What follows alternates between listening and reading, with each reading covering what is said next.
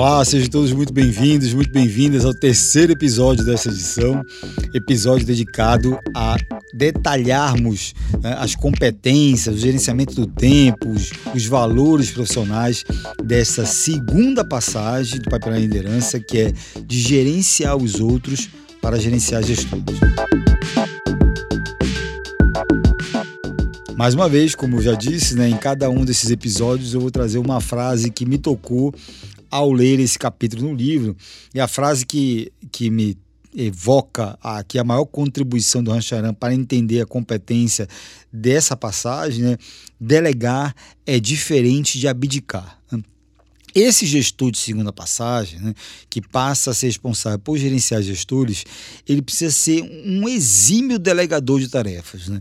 E mais uma vez, não é fácil fazer isso, e talvez uma, um, uma, um equívoco muito grande que exista quando as pessoas pensam, né, e gestores não preparados, líderes não preparados, pensam quando eles é, concebem a palavra delegar, é que basta eu passar um comando, né? ou seja, delegar um comando, é, que eu me eximo da responsabilidade desse comando. Não é assim. Né? É, quando você faz isso, você delega eventualmente um comando e não monitora, não acompanha a execução dessa tarefa, você está, na verdade, abdicando. Né? Dessa tarefa, desse comando. Então, delegar é diferente de abdicar. Né? Então, você precisa, nessa passagem, ser esse exímio delegador, né? e para isso, é claro, você também vai ter que desenvolver os seus liderados, que são os líderes de primeira passagem. Essa, como nós veremos agora, é uma das principais atribuições, principais realizações desse líder de segunda passagem, que é um gestor de gestores, um gerente de gestores. Para a gente é, aprofundar o nosso entendimento sobre esse papel, vamos começar diferente esse episódio, vamos começar lendo a história né, ou uma das histórias que o Rancharan traz nesse capítulo, né, é uma história que ilustra muito bem quem tem uma dificuldade de fazer essa transição. A gente vai falar do Vic. Bom, o trabalho do Vic mudou quando ele foi convidado a deixar de dirigir uma unidade com 14 pessoas para ser responsável por 150 com 12 subordinados diretos, cujas unidades de trabalho desenvolviam e faziam manutenção de software. Em seu novo papel, o Vic dedicou bastante tempo a estudar todos os projetos sob sua supervisão e conhecer o pessoal. Durante a fase de aprendizado, descobriu que diversos projetos estavam com cronograma atrasado e que ele era um gerente de primeiro nível melhor que muitos de seus subordinados diretos. E, além disso, a moral do grupo todo estava baixa. Com a determinação e habilidade que haviam feito dele um bom gerente de primeiro nível, vi que passou logo à ação. Analisou os projetos, reordenou prioridades, redistribuiu e redistribuiu especialistas em aplicativos. Mas o resultado não foi suficiente para satisfazer o Vic e seu chefe. Além disso, também estava sendo engolido por uma fila que se formava na porta de sua sala todas as manhãs. Eram seus subordinados diretos e colaboradores individuais buscando sua opinião e aprovação. Logo, faltou ao Vic o tempo necessário para cuidar dos problemas de orçamento e de projeto que precisavam ser solucionados. O foco principal dos gerentes e gestores é o empoderamento dos gerentes primeiro nível. E em vez de empoderá-los, Vic os tinha enfraquecido. Ao dar ordens diretas a colaboradores individuais e realizar pessoalmente análise de projetos, ele estava assumindo funções que pertenciam aos seus subordinados diretos, aos seus liderados os colaboradores individuais começaram a passar por cima dos próprios chefes para conversar com Vic, o que resultou em sua crise de tempo. Se Vic tivesse feito a transição adequada àquele nível de liderança, sua postura diante da situação seria, teria sido bem diferente. Né? Ele teria reunido a equipe, ouvido seus pontos de vista e solicitado recomendações. Ele poderia ter deixado que os gerentes de primeiro nível decidissem entre as opções disponíveis dando ao pessoal o poder de tomar decisões sobre os projetos e responsabilizando por elas. Vi que teria criado um ambiente melhor, no qual seus subordinados diretos teriam como aperfeiçoar suas habilidades.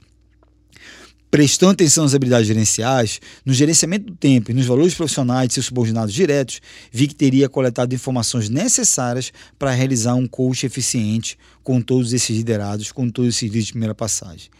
Ele poderia ter feito tudo isso nessa organização se ela também o tivesse ajudado a transpor essa passagem de liderança.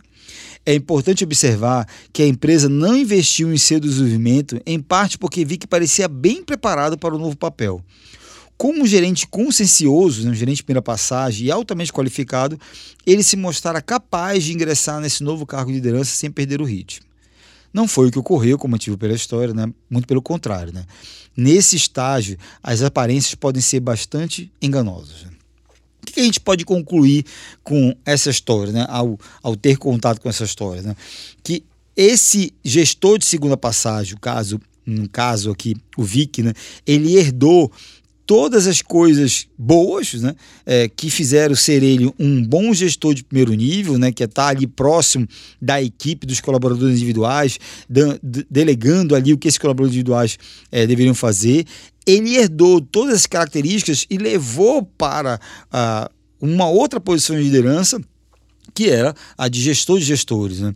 sem perceber que essas características que foram úteis para ele como líder de primeira passagem não são mais úteis como líder de segunda passagem. Então ele não deveria né, é, dar ordens diretamente aos, nesse caso, aos colaboradores individuais, mas sim se preocupar em desenvolver os líderes de primeira passagem, que esses sim devem se preocupar com a sua equipe, com o desempenho, com a gestão, com a liderança da sua equipe. Né? Então, é, como vi que não estava preparado para exercer ou compreender claramente qual era o papel desse líder de segunda passagem, ele terminou querendo fazer os dois papéis, né? Tanto o líder de segunda passagem, que orienta os líderes de primeira passagem, como também é, fazendo o papel do líder de primeira passagem, dando ordem diretamente aos colaboradores individuais. Né? Percebam que é, essa história ilustra muito bem o quão desafiante é nós exercermos uma passagem no pipeline de liderança né? nas nossas organizações. Não é fácil né? A gente termina levando alguma coisa de uma passagem para outra e por isso é tão necessário que a gente tenha consciência de qual o papel dessa nova passagem para que a gente possa abandonar quais são os valores que não nos servem mais, qual é a gerência do tempo que não nos serve mais e quais são as habilidades técnicas que são necessárias para esse novo estágio de liderança. E para que fique claro, então, para cada um de nós aqui, né, quais são, então, o que é esperado dessa passagem de liderança, vamos às principais realizações desse líder de segunda passagem. Né? São quatro as principais realizações desse líder de segunda passagem.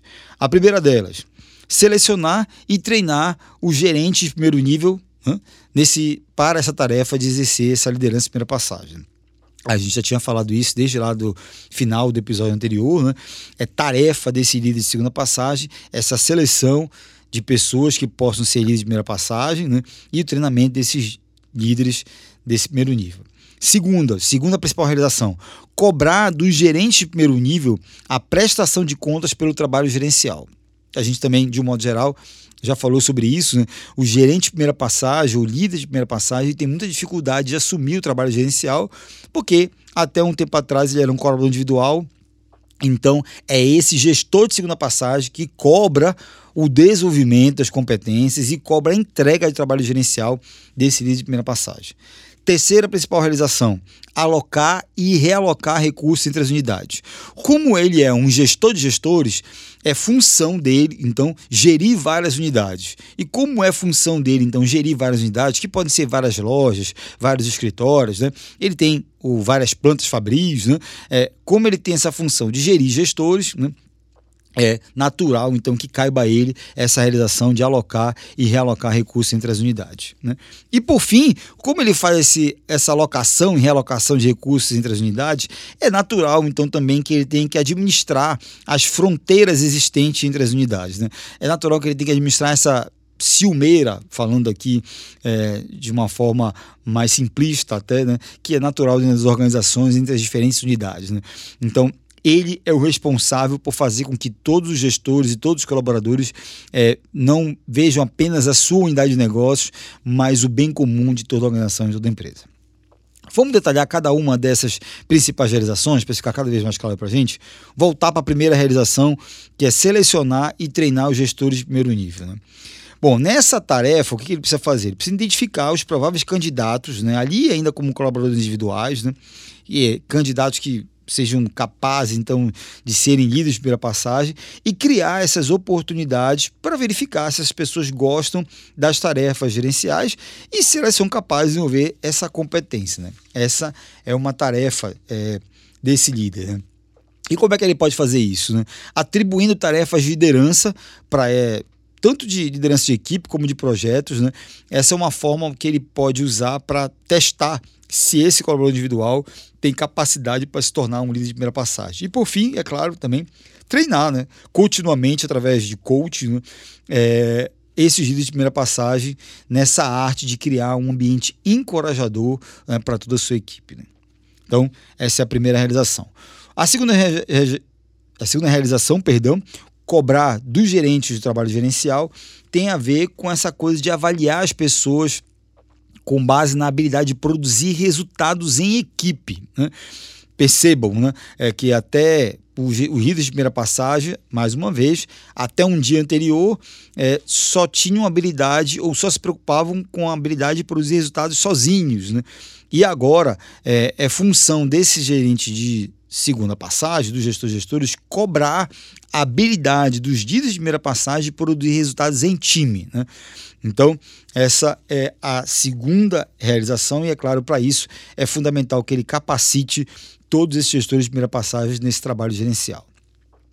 Terceira realização, alocar e realocar recursos entre as unidades. Né? Essa é uma responsabilidade com a qual os gerentes gestores não estão familiarizados. Né? Não é tão simples quanto pode parecer. Aprender a redistribuir dinheiro, tecnologia e pessoal de apoio, sem falar no seu próprio tempo, para melhorar os resultados, é um ato de malabarismo que requer certa prática e muitos estudos de competência de gestão.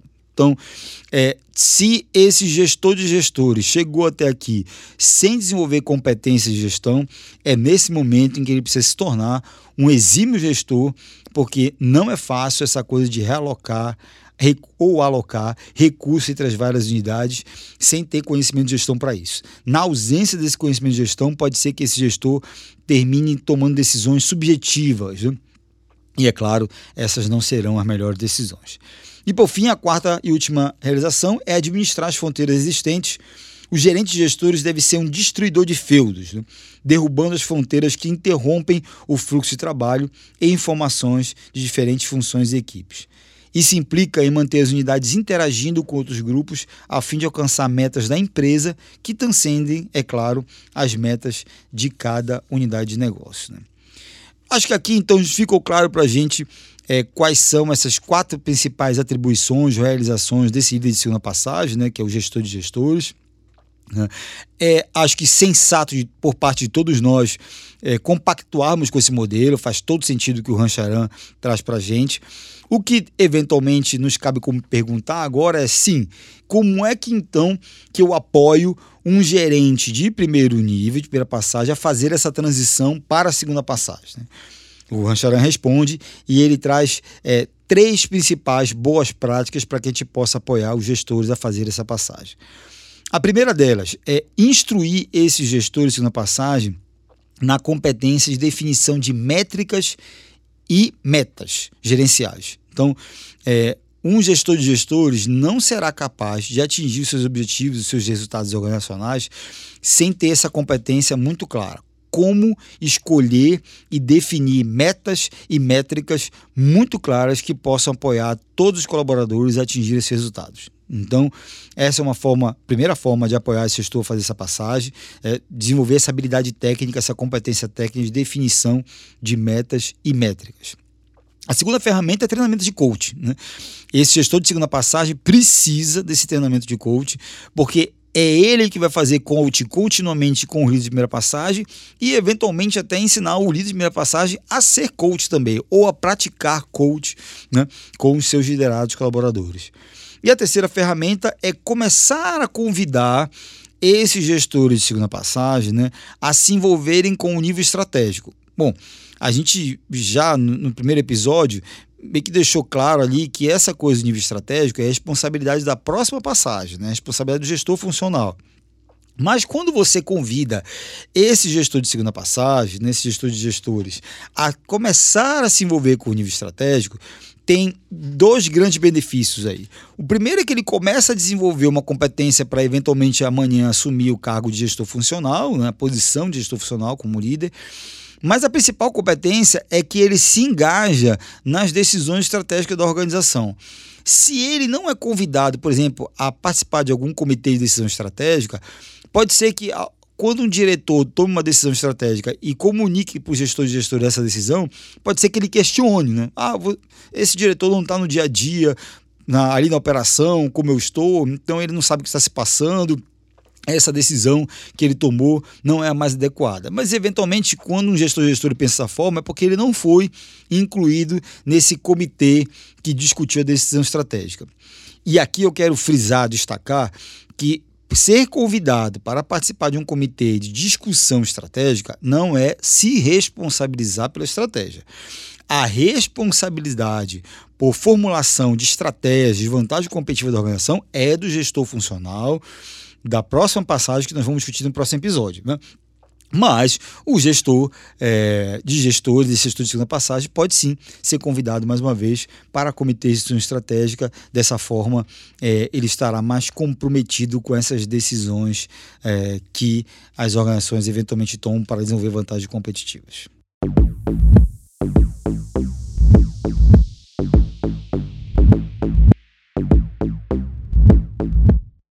Com essa reflexão, a gente encerra esse episódio que foi dedicado a, a detalhar todas as, as, competências, atribuições e boas práticas para apoiar a passagem desta segunda passagem, mais uma vez, é, sendo redundante, né, desse gestor de gestores.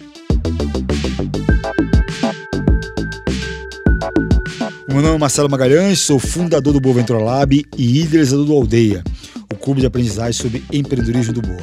Até o próximo episódio.